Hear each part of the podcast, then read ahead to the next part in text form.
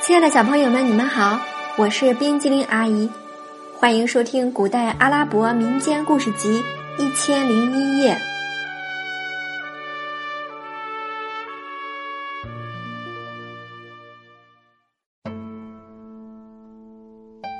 接下来我们要讲的故事是《国王、王子、大臣和妃子》第二集，第一位大臣和妃子的较量。司法大臣走到御座前，恳请国王准他说话。国王允许，他便说道：“陛下，您要处死王子，这可是件大事，一定要三思而行。陛下，您想，您就这么一个儿子，为什么因听信了妃子的话要处决他？难道妃子说的就是事实？”妃子就不是阴谋陷害王子？爱卿，你这是什么话？难道我的妃子在跟我耍花招？国王问。司法大臣说：“历史上关于女人耍花招的故事还少吗？请陛下允许我讲个宰相夫人的故事，以说明问题。”国王说：“请讲。”于是，第一位大臣讲了下面的故事：宰相夫人的故事。从前有个好色的国王，有一天，他凭窗眺外宫外景致，突然看见附近一座豪华建筑物的阳台上站着一个美丽绝伦的女人。国王顿时心神激荡，感情难以抑制，立即打听。那座宫殿属于谁家？有人告诉他，那是宰相官邸，那个女人是宰相夫人。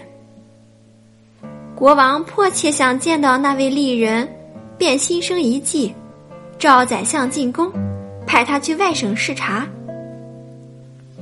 宰相准备一番，带领人马出差了。国王想方设法闯进相府。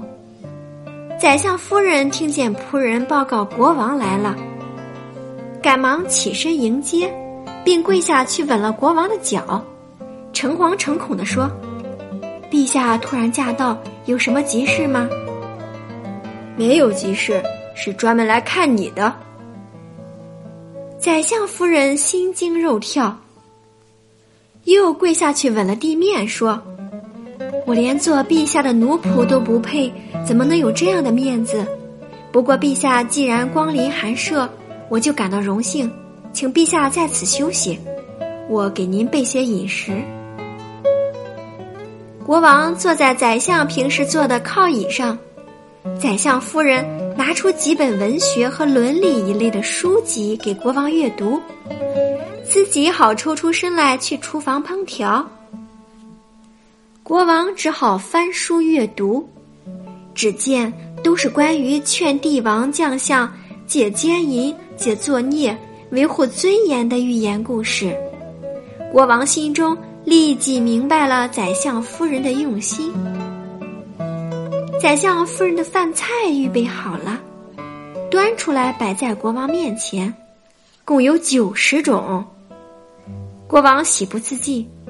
见宰相夫人对他这么热情，以为心中有意，他笑嘻嘻的把每一种菜肴都尝了一遍，赞道：“夫人的手太巧了，这九十种菜的味道各不相同，包容了天下最美的味道，我都快尝不完了。”宰相夫人说：“不错，陛下，这是我给您的一个比喻。”给我的比喻什么意思啊？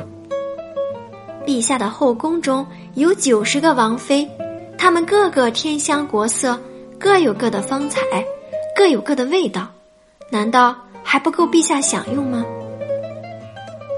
听了宰相夫人的话，国王面有愧色，马上起身告辞了。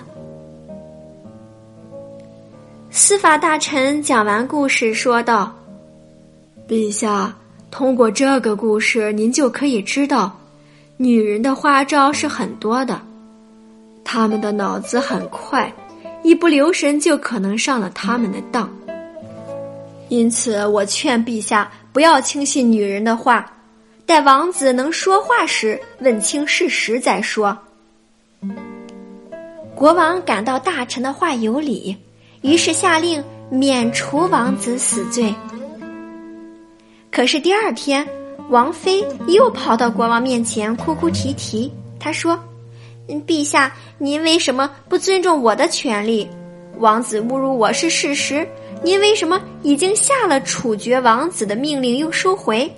您这样做还能树立起权威吗？对您自己又有什么好处呢？您听说过漂布匠和他儿子的故事吗？没有，快讲给我听听。于是妃子讲了这样一个故事：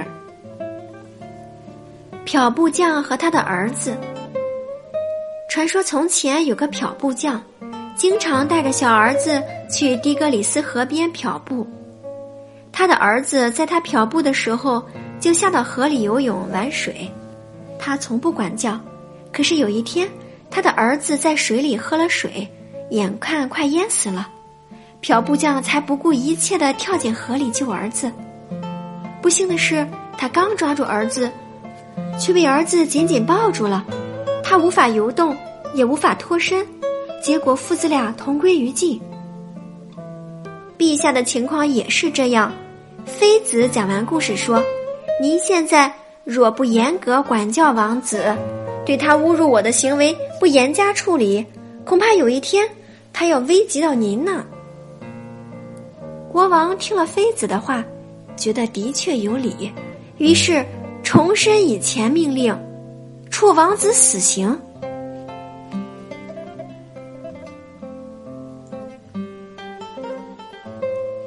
亲爱的小朋友，今天冰激凌阿姨讲的故事《国王、王子、大臣和妃子》第二集，第一位大臣和妃子的较量就到这里了，咱们下次再见，拜拜。